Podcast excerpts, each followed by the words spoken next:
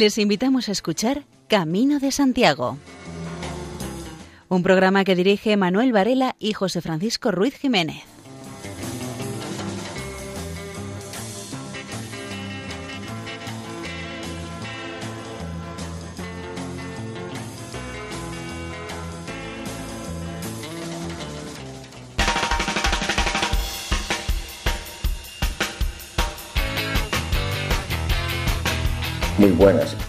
Comienza esta emisión dedicada a la temática jacobea, es decir, al apóstol Santiago el Mayor y a su peregrinación hasta la tumba en Compostela. Un saludo de quien les habla, Manuel Antonio Varela.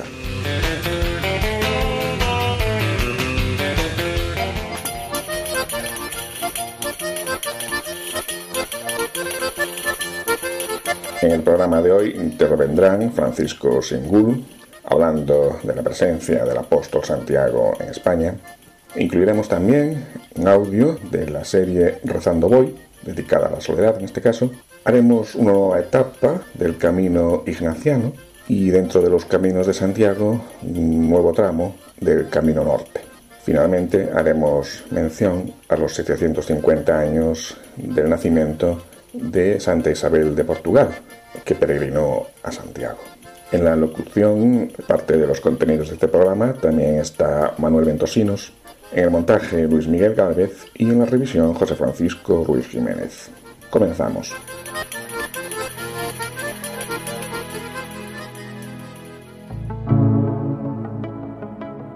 Caminante no hay camino, se hace camino al andar. ¿Cuántas veces nos encontramos en nuestro camino que no hay camino? Este se ha acabado. Nos quedan dos alternativas, una dar la vuelta y buscar un nuevo camino que nos lleve al lugar elegido, o bien seguir adelante haciendo nosotros nuestro propio camino. Esto no suena en la vida real, en todos los días. Nos encontramos con obstáculos que no nos dejan seguir. ¿Cuántas veces hemos dado la vuelta y hemos retrocedido hasta donde habíamos empezado? O bien superar ese obstáculo. Decidimos seguir adelante en el camino, aunque esto signifique sacrificarse y luchar para lograr acabar los objetivos que nos hemos marcado. Cualquiera de las dos cosas es válida. La primera es acomodarse, buscar lo cómodo y fácil. Lo segundo es aventurarse en la aventura, buscar esa salida para poder alcanzar la meta deseada. Todos al final alcanzaremos si lograremos hacer el camino, o bien el que hemos hecho nosotros, o bien el que ya estaba. Pero lo importante es acabar de hacerlo. No es solo todo lo que reluce, ni todo lo que anda errante está perdido. No todos los caminos están bien señalizados o están en buen estado. Hay de todo tipo de caminos que debemos de hacer, pero no debemos de engañarnos, que no todo es lo que parece que está perdido. No lo está. Sabes muy bien el camino que está recorriendo para llegar a la meta deseada. Si queremos que el camino que estamos defendiendo, estamos promocionando, debemos de señalizarlo muy claramente y procurar que esté limpio, para que sea mucho más llevadero para los que deseen seguir en este camino, lo que nunca debemos de hacer es marcarlo y dejarlo después a la buena de Dios. Cuando sabemos que los caminos sufren el deterioro natural de las lluvias sobre la nieve y asimismo por el paso de tractores y maquinaria agrícola pesada que dejan los caminos prácticamente deshechos y en invierno o en época de lluvias son impracticables, tanto para el caminante o el que lo hace en bicicleta. Por eso tenemos que pedir y reivindicar que los caminos sean conservados, puesto que si no se pueden andar, la publicidad que hacen puede ser muy peligrosa y de nada ha valido que se hayan gastado muchos recursos que se han tirado, pues el camino va a volver a estar impracticable y acabará por desaparecer.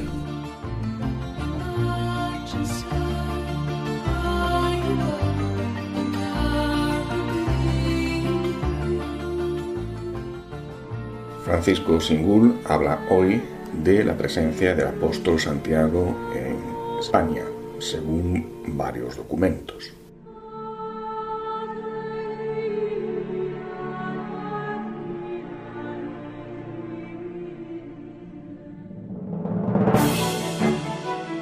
Escuela de Saber. Camino de Santiago, por Francisco Singul. Orígenes del culto a Santiago el Mayor. Las tradiciones de la evangelización de Hispania y del enterramiento en Compostela.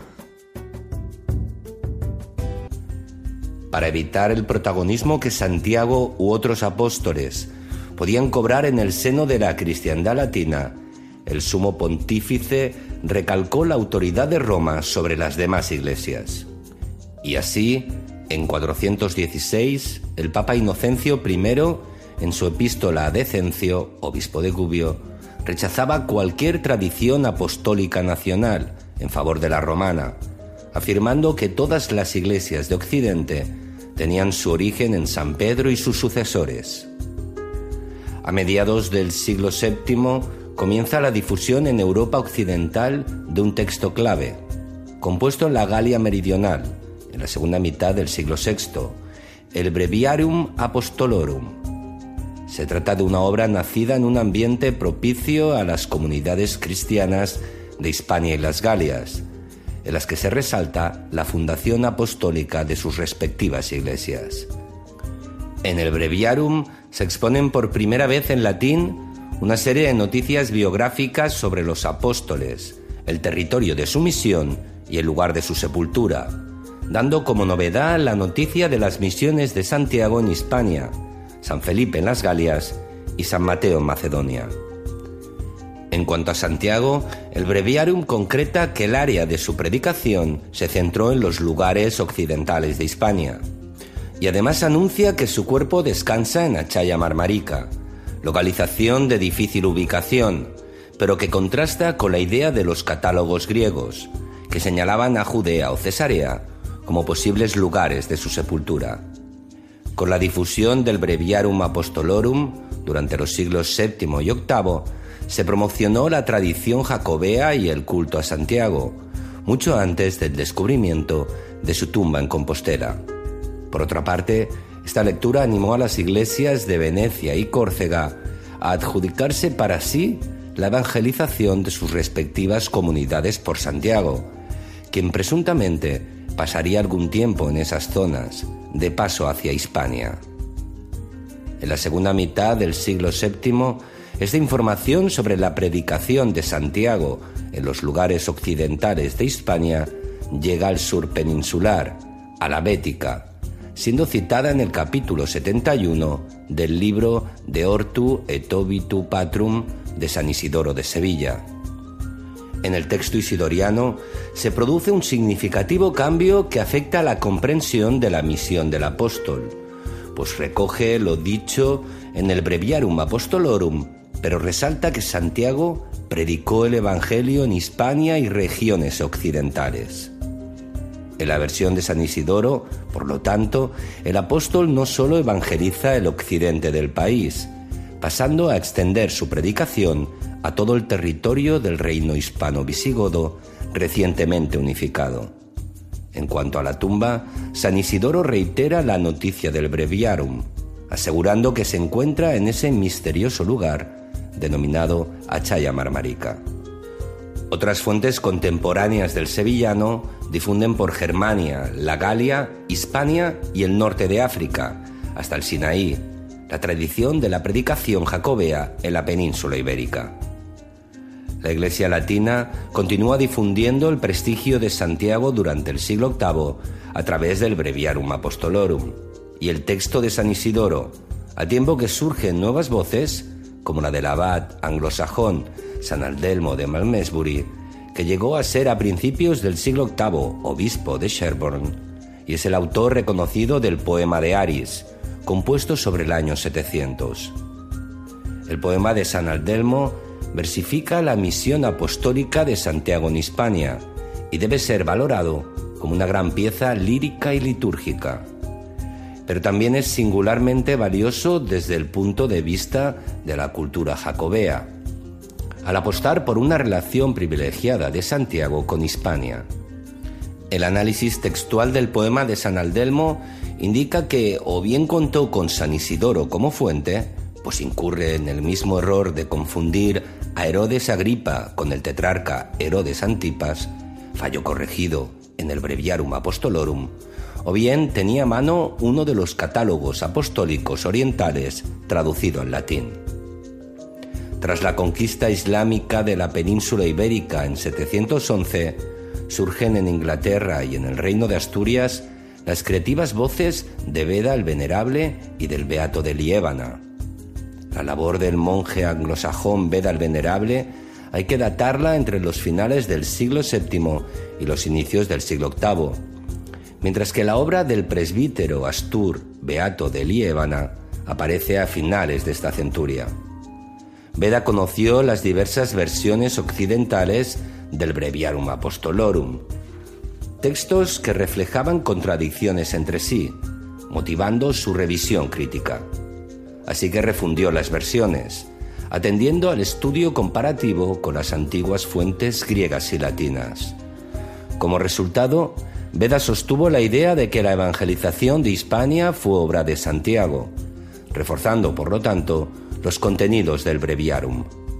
Las noticias sobre el reparto apostólico del mundo fueron adoptadas por el venerable en sus homilías y en una de sus obras ascéticas, admitiendo que Pedro recibió Roma, Andrés el Peloponeso septentrional, Santiago Hispania, Tomás las Indias, Juan Asia, Mateo Macedonia, Felipe las Galias, Bartolomé Asia Menor. Y Simón Egipto.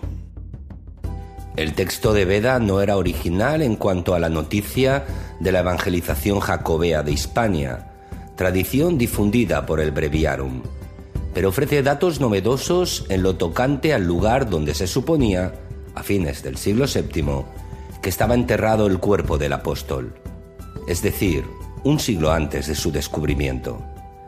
Beda el Venerable es el primero en escribir que la tumba jacobea se hallaba en Hispania, afirmación que aparece en una homilía sobre San Juan Evangelista y en su martirologio, ambos textos datados a finales del siglo VII o inicios del VIII. En su homilía 92 sobre San Juan Evangelista, el venerable admite que su hermano Santiago el Mayor fue llevado a Hispania después de su muerte en Jerusalén. El martirologio de Beda es más elocuente, completando la información y aclarando que el sepulcro de Santiago, tras un segundo traslado en la península, se hallaba en sus confines occidentales. Los sagrados restos mortales de este bienaventurado fueron trasladados de lugar en Hispania y escondidos en sus últimos límites frente al mar británico. El testimonio es impresionante, pues cien años antes del descubrimiento de la tumba del apóstol, Beda el Venerable la localiza en territorio hispánico, en un lugar próximo al mar británico o mar de Occidente, es decir, no lejos de la costa atlántica. En cuanto al presbítero Astur Beato de Liébana, personaje de gran importancia en la historia de la Alta Edad Media española, también difunde la tradición de la evangelización jacobea de Hispania. Su obra es igualmente anterior al descubrimiento del sepulcro y se encuadra en el último cuarto del siglo VIII, unos 50 años antes del feliz hallazgo. Beato escribe sobre el año 776 un célebre comentario al Apocalipsis, que aparece al restringido público alfabetizado y culto en 786. En el prólogo de su segundo libro recoge la versión isidoriana de la diáspora de los apóstoles, incluyendo la noticia de la evangelización de Hispania por Santiago. Esta obra capital de Beato conoce una enorme difusión en Europa gracias a las sucesivas copias realizadas en los siglos X, XI y XII, potenciando el culto a Santiago y difundiendo, como había hecho el Breviarum Apostolorum, la noticia de su predicación en la península ibérica. Además, los códices del comentario incluían un mapa mundi que ofrece una didáctica explicación visual sobre la dispersión apostólica y que contribuirá a fijar en la memoria del occidente medieval la tradición de la evangelización de Hispania por Santiago.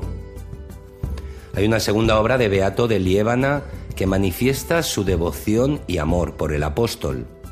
Se trata de un himno litúrgico titulado Odei Verbum, escrito hacia el año 785 en honor de Santiago, en época del reinado del soberano Astur Mauregato.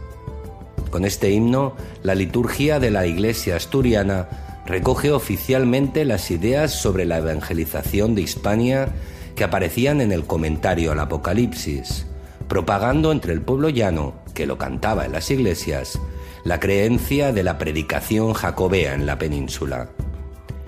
En la obra de Beato de Liébana influyó lo vivido en su tiempo, en una época de grandes tensiones ideológicas, teológicas y militares. Por una parte, la cristiandad hispana, en su mayoría bajo el dominio de los emires de Al-Ándalus, había incurrido en un pecado de herejía por considerar a Cristo como hijo adoptivo de Dios. Y por otra parte, el Emirato de Córdoba no dejaba de presionar con la fuerza de las armas al norte cristiano. En esta situación de agobio, se creó un ambiente religioso, psicológico y sociológico propicio a buscar la tutela del cielo, contando con Santiago el Mayor como santo defensor del reino. El himno Odei Verbum así invocaba su patrocinio. Oh apóstol dignísimo y santísimo, cabeza refulgente y dorada de Hispania, defensor poderoso y patrono especialísimo. Se produce de este modo, en el reino asturga laico, la fusión de la tradición de la evangelización de Hispania por Santiago y la idea de su patronazgo, una unión conceptual que influirá en la devoción del pueblo y en la difusión de su culto. Acabamos de escuchar a Francisco Singul, autor de una magna obra sobre la historia del camino, obra titulada Camino que vence al tiempo, la peregrinación a Compostela. El histórico grupo español Mocedades cumple 50 años. Con este motivo traemos aquí una de las varias versiones que han hecho de temas de la música clásica, el titulado Más allá. Escuchamos el final.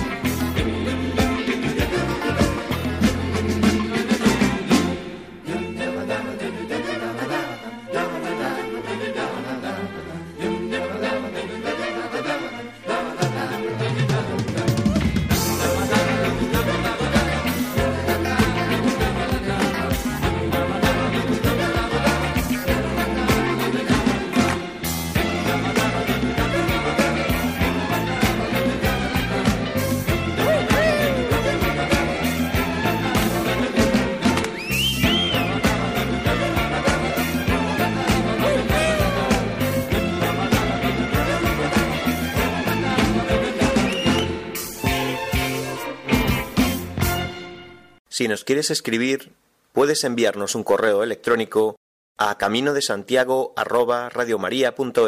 Dentro de la serie que Rezando Voy dedica al Camino de Santiago, una de las sesiones es la titulada La soledad que forma parte de mi vida. Oración para el día de hoy. La soledad que forma parte de mi vida.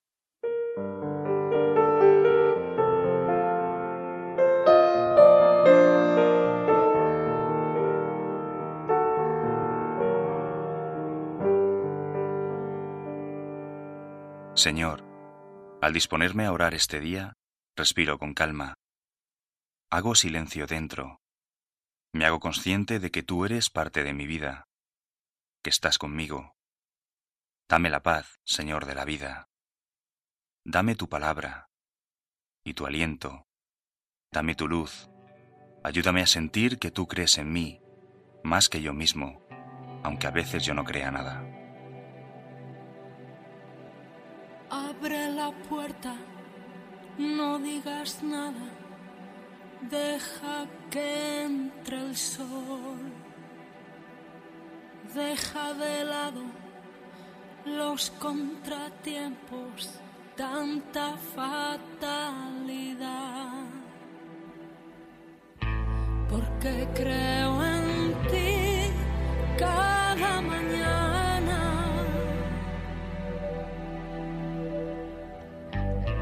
Aunque a veces tú no creas nada, abre tus alas al pensamiento y déjate llevar. Vive y disfruta cada momento con toda intensidad. Porque creo en ti cada mañana.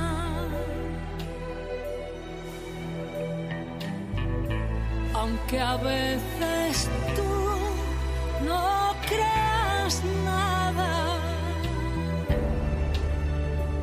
Sentir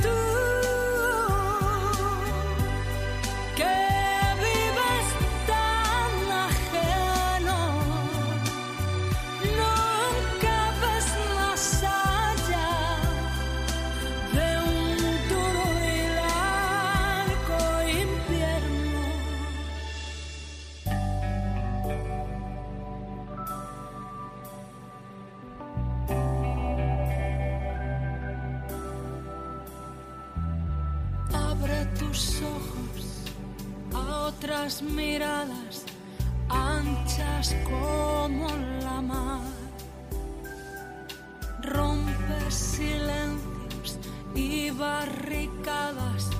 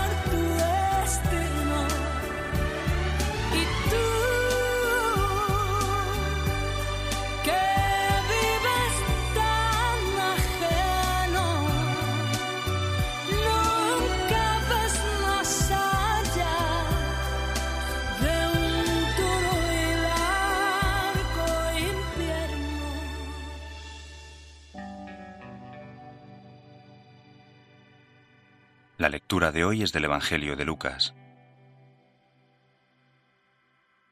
Jesús se retiró a una montaña para orar. Pasó toda la noche en oración con Dios. Cuando se hizo de día, llamó a sus discípulos y eligió a doce de ellos, a los que dio el nombre de apóstoles. Simón, a quien puso el sobrenombre de Pedro. Andrés, su hermano. Santiago. Juan. Felipe. Bartolomé. Mateo. Tomás. Santiago, hijo de Alfeo. Simón, llamado el celote. Judas, hijo de Santiago, y Judas Iscariote, que fue el traidor. Al bajar con ellos se detuvo en una llanura. Estaban allí muchos de sus discípulos y una gran muchedumbre que había llegado de toda Judea, de Jerusalén y de la región costera de Tiro y Sidón, para escucharlo y hacerse curar de sus enfermedades.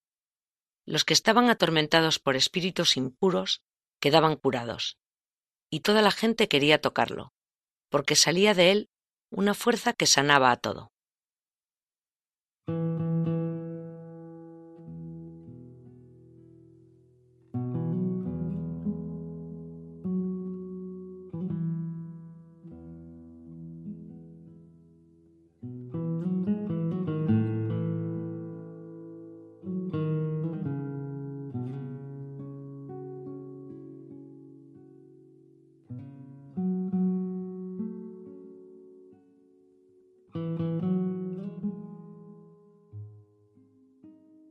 Comienzo del Evangelio es la condición de todo lo que viene después. Jesús, te retiras, solo, a orar, y allí en el silencio buscas a Dios. También el camino tiene mucho de soledad para mí, incluso si lo hago con más gente. Hay veces en que avanzo sin hablar con nadie, que me sumerjo en mis pensamientos, que le doy vueltas a mis cosas. Yo también necesito retirarme a veces a la soledad.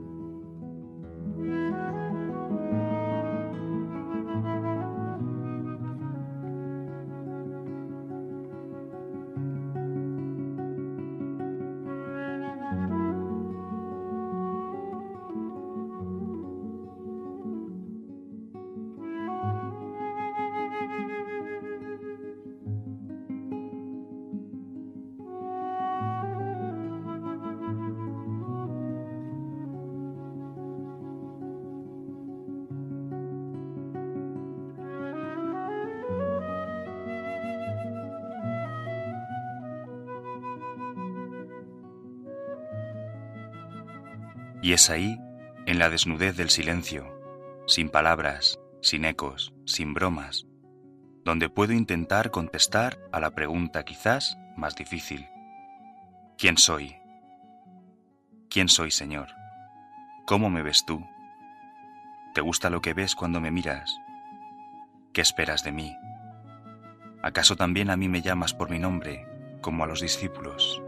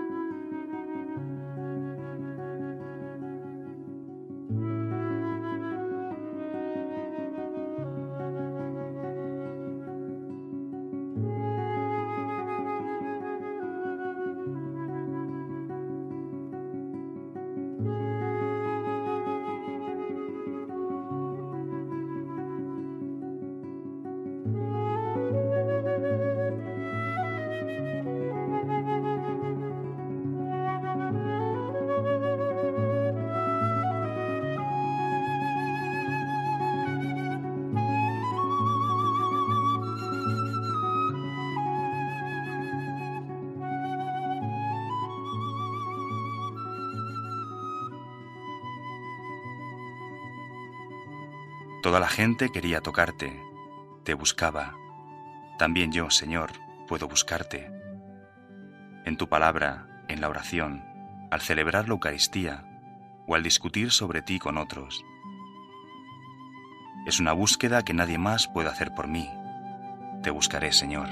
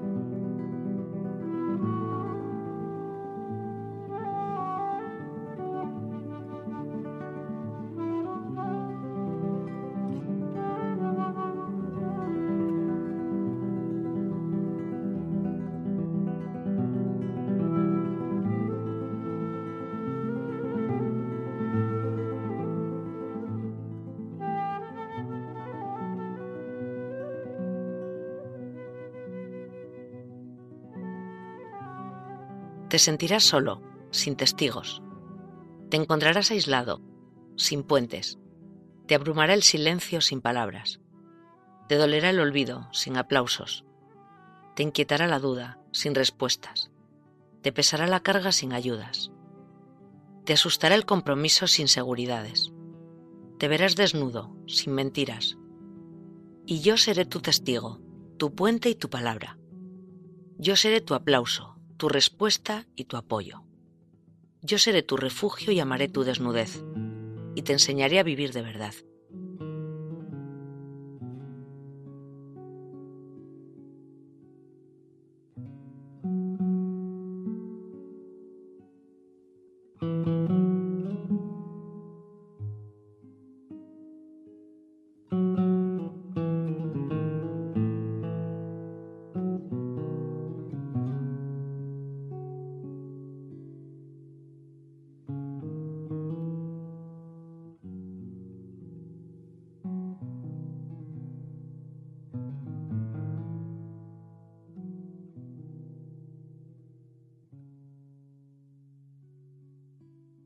Gracias Señor que sales a mi encuentro, porque sé que contigo nunca estamos solos, pero también sé que a veces hace falta el silencio, la distancia, la búsqueda personal, para comprender mejor las cosas.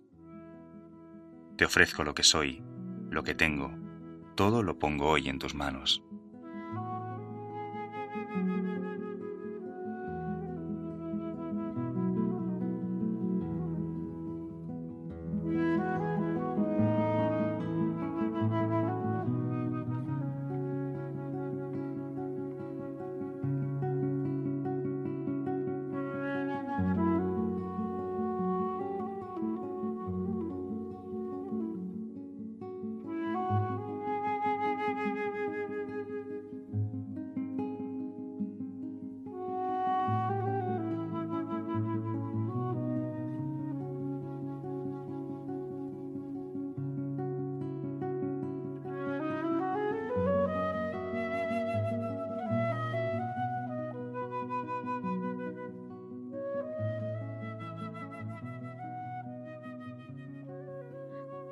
Tomad, Señor, y recibid toda mi libertad, mi memoria, mi entendimiento y toda mi voluntad, todo mi haber y mi poseer. Vos me lo disteis, a vos, Señor, lo torno. Todo es vuestro. Disponed a toda vuestra voluntad. Dadme vuestro amor y gracia, que ésta me basta. Y tras este audio de Rezando Voy, escuchamos al grupo musical the Guam Swing Space.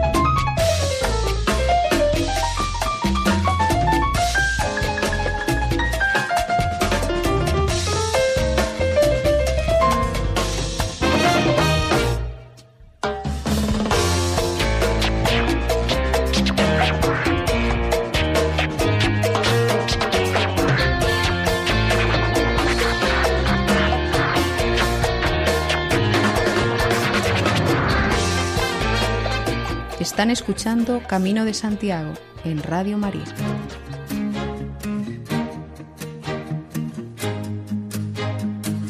Hace un mes comenzaba el año ignaciano, Ignatius 500, conmemorando el 500 aniversario de la conversión de San Ignacio de Loyola, conversión en la que tuvo un gran papel la peregrinación que hizo San Ignacio hasta Manresa, por lo que hoy se conoce como el Camino Ignaciano, en el que este programa vamos viendo cada mes distintas etapas. La etapa 6, entre Genevilla y La Guardia, representa ya casi el final del tramo más duro del Camino Ignaciano. Primera etapa larga, pero que está justificada por la necesidad de encontrar un buen alojamiento para pasar la noche. Anima a pensar que hemos entrado en la famosa región del vino y que estamos siguiendo la ruta del vino. Atención para el peregrino, no hay que sobrepasar la medida justa. La localidad, situada en un pintoresco enclave al pie de la Sierra de Codes, responde al típico de ciudad camino, que se desarrolla en sentido longitudinal a través de dos arterias paralelas, la calle Mayor y la de San Simeón. En ambas abundan las construcciones de sillería del siglo XVI, algunas de ellas con escudos. El edificio más significativo de Cabredo es la parroquia de Santiago el Mayor. Se trata de una iglesia de estilo gótico, renacentista, con algunas reformas posteriores. Consta de nave única con tres tramos, más un cuarto de mayor amplitud, al que se abren dos capillas cuadradas, que forman el crucero y la cabecera. Todo el espacio va cubierto por bóvedas góticas. Las obras dieron comienzo en el siglo XVI. La población. Población de 160 habitantes, no ofrece servicios. Su iglesia contiene otro retablo renacentista memorable. En la calle, detrás de la iglesia, también es digno de ser mencionado el antiguo Hospital de Peregrinos de Santiago. Estamos en un tramo secundario del camino, que dejó de ser utilizado por lo peligroso que era atravesar la sierra, debido a los bandidos. En la puerta del hospital aún se pueden ver las señales típicas que identificaban el lugar como refugio de peregrinos.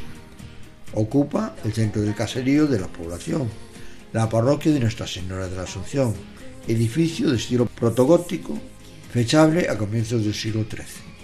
Meano fue durante la Edad Media un barrio de la población. La primitiva parroquia de Santa María, construida en el siglo XIII con una espaciosa nave, sufrió una transformación importante en el siglo XVI, en estilo gótico renacentista, cuando se formó el actual crucero y se renovaron las cubiertas. En el caserío se conservan escudos del siglo XVIII. Junto a la iglesia se abre una espaciosa plaza, alargada de forma irregular, delimitada por algunas casas. La Guardia, población encantadora de los 2.500 habitantes, justo llegando ya a la ribera del Ebro. Sus murallas y su plaza mayor fortificada nos envían de nuevo al pasado histórico de Ignacio de Loyola. Según dicen, el subsuelo de la población está horadado por numerosas bodegas en las que madura el buen vino de esta región. La iglesia de Santa María de los Reyes se comienza a construir en el siglo XII y se finaliza en el siglo XVI. Destaca sobre el conjunto su monumental portada gótica, realizada en piedra a finales del siglo XIV. La policromía, perfectamente conservada, data del siglo XVII, así como el retablo mayor, que es obra de Juan de Bascardo. La iglesia de San Juan Bautista es del siglo XVIII.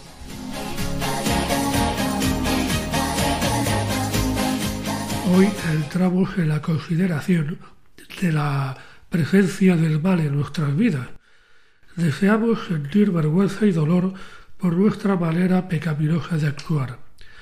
Se trata de experimentar un día triste al descubrirme involucrado en esa realidad de nuestro mundo. Ignacio de Loyola nos invita a estar en ese humor apesadumbrado durante la meditación, en nuestro caminar, en nuestro día, para ayudarnos a entrar mejor en la consideración del mal. El pecado no nos es ajeno. Los jesuitas se definieron así. ¿Qué significa ser jesuita? Es saber que uno es pecador, pero llamado a ser compañero de Jesús como lo fue Ignacio. ¿Qué es ser hoy un compañero de Jesús? Es comprometerse a participar, bajo el estandarte de la cruz, en la lucha crucial de nuestro tiempo. la lucha por la fe y la lucha por la justicia que aquella incluye. Hemos estado reflexionando sobre el plan de Dios para la humanidad, la armonía que se produce cuando nuestras relaciones con otras personas y el mundo están bien ordenadas. Hoy reflexionamos sobre la realidad del pecado, es decir, sobre el grave desorden en nuestro mundo. El pecado no es un accidente o un error. El pecado es la elección, más o menos consciente, del desorden y el caos en la vida de otros y la propia, movidos por deseos desorientados del verdadero fin. El vendedor que engaña a los clientes para enriquecerse, el proxeneta que vende a los niños para la esclavitud sexual, el funcionario del gobierno que roba el dinero y permite a los ciudadanos vivir en la miseria, el cónyuge cuyos hijos no reciben el amor que se merecen. Hoy meditaremos no tanto en nuestra propia historia personal, que dejaremos para otra ocasión, sino en la realidad dura y cruel del pecado en nuestro mundo y el desorden, dolor y caos que provoca. El pecado tiene consecuencias. Contemplaremos también la imagen de Cristo clavado en la cruz, una imagen que vemos cada vez que entramos en una iglesia católica. Cristo entró en nuestra historia y sufrió también las consecuencias del mal que hacemos los humanos. Cristo optó por redimirnos y convertir nuestro camino de mal en un camino de bien. Meditaremos que hoy, tal vez en nuestra cultura, hemos perdido la conciencia de la realidad del mal que hay y hacemos. Proponemos ir pasando imágenes del mundo que padece a causa de la injusticia que se está construyendo en todos los intercambios mundiales. Repasar imágenes de la crisis económica mundial, de las revoluciones frustradas y las causas de la misma. Y para complementar el tema del camino ignaciano, tenemos una intervención en Radio ECA del alma mater de este camino, el jesuita José Luis Iriberri. Hasta ahora el camino salía de Loyola, salía de la Casa Madre de San Ignacio en el País Vasco y recorriendo pues La Rioja, recorriendo Navarra, Aragón y finalmente Cataluña, acababa en Manresa, pero lo hemos estirado un poquito más siguiendo la autobiografía de San Ignacio y ahora lo vamos a hacer llegar ya hasta Barcelona, donde. San Ignacio pidió el barco para ir hacia Roma y después Jerusalén.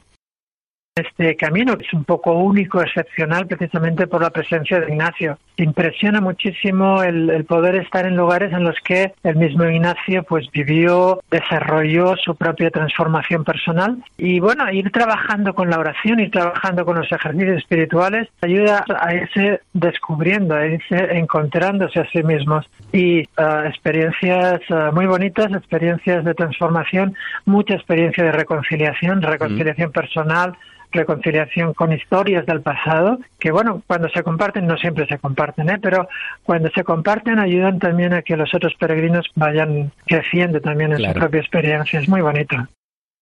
Él aprendió tanto, le transformó tanto la experiencia de peregrinación que después cuando fundó la Compañía de Jesús, en la formación de los novicios, que es la única orden que aún hoy lo mantiene, él instituyó la obligación de hacer una peregrinación, de ser peregrino. Es decir, no se puede ser jesuita si no has experimentado lo que significa ser un peregrino, porque hay, hay una experiencia de, de abandono, hay una experiencia de, de humildad, hay una experiencia de, pues sí, también de pobreza, de sencillez de vida que solo se puede aprender en los caminos.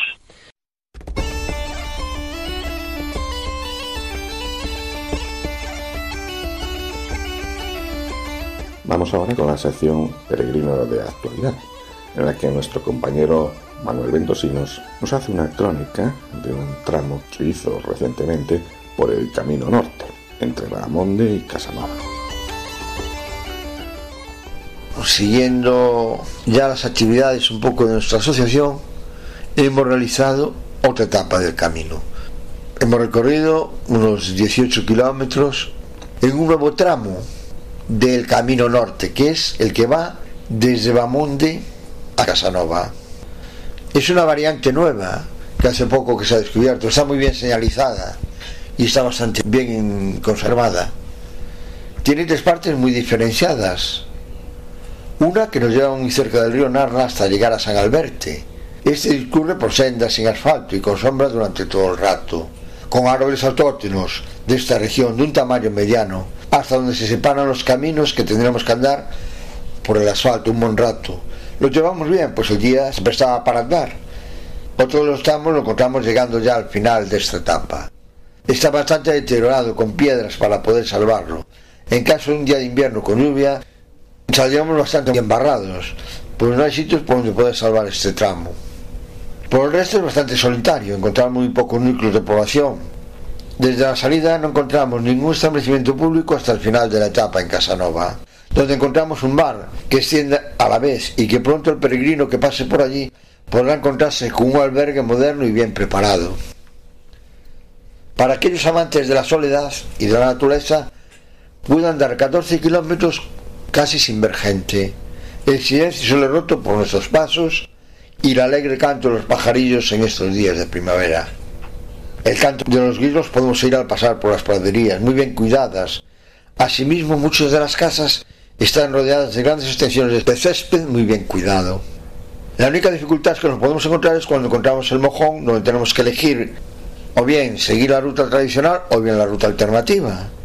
Eligiendo esto ya no tenemos ninguna dificultad. El camino está perfectamente señalizado con mojones y mojones recién estrenados. Además no tiene ninguna dificultad por recorrerla. Es un tramo llano, está muy bien señalizado y bien cuidado. Salvo el trozo ese que hemos referido anteriormente. Salvo una pequeña expuesta a la salida de la iglesia de San Alberto. Allí tiene un pequeñito repecho, pero se lleva bastante bien.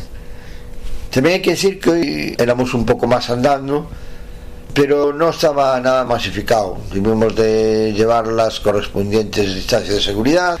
Y muchas veces ahí en esos tramos, si necesitas algo de compañía, al ser un grupo homogéneo no hay muchas diferencias. O sea, salvando las distancias, cada uno podemos andar a nuestro paso, juntándonos dos, tres personas, no hay ningún problema con las mascarillas puestas. Y así acabó un día. Poco a poco vamos entrando ya en, en el camino en sí. Llevamos recorrido etapas del camino norte, del camino primitivo y del camino francés. Titas, sin muchas subidas, para poder ir con la mascarilla puesta y no tener dificultades al hacerlo. Y bueno, esperemos que ahora pronto todas esas personas que otros años nos acompañaban vengan otra vez, que el verano sea un punto de partida, ya no solamente para nosotros, sino para todos los peregrinos que deseen hacer este año el Camino de Santiago, que pienso serán muchos. Que tengáis un buen camino. Están ustedes en la sintonía de Radio María. Al principio del programa habíamos escuchado una parte del tema de mocedades más allá. Vamos ahora con el tema completo.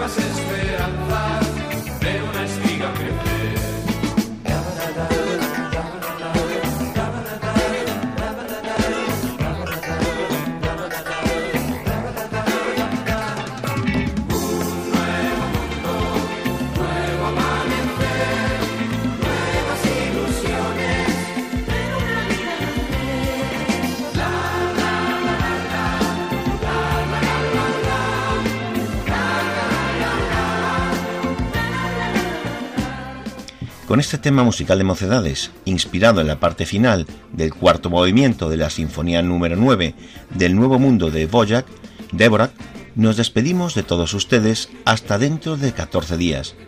Mucho ánimo y buen camino, peregrinos.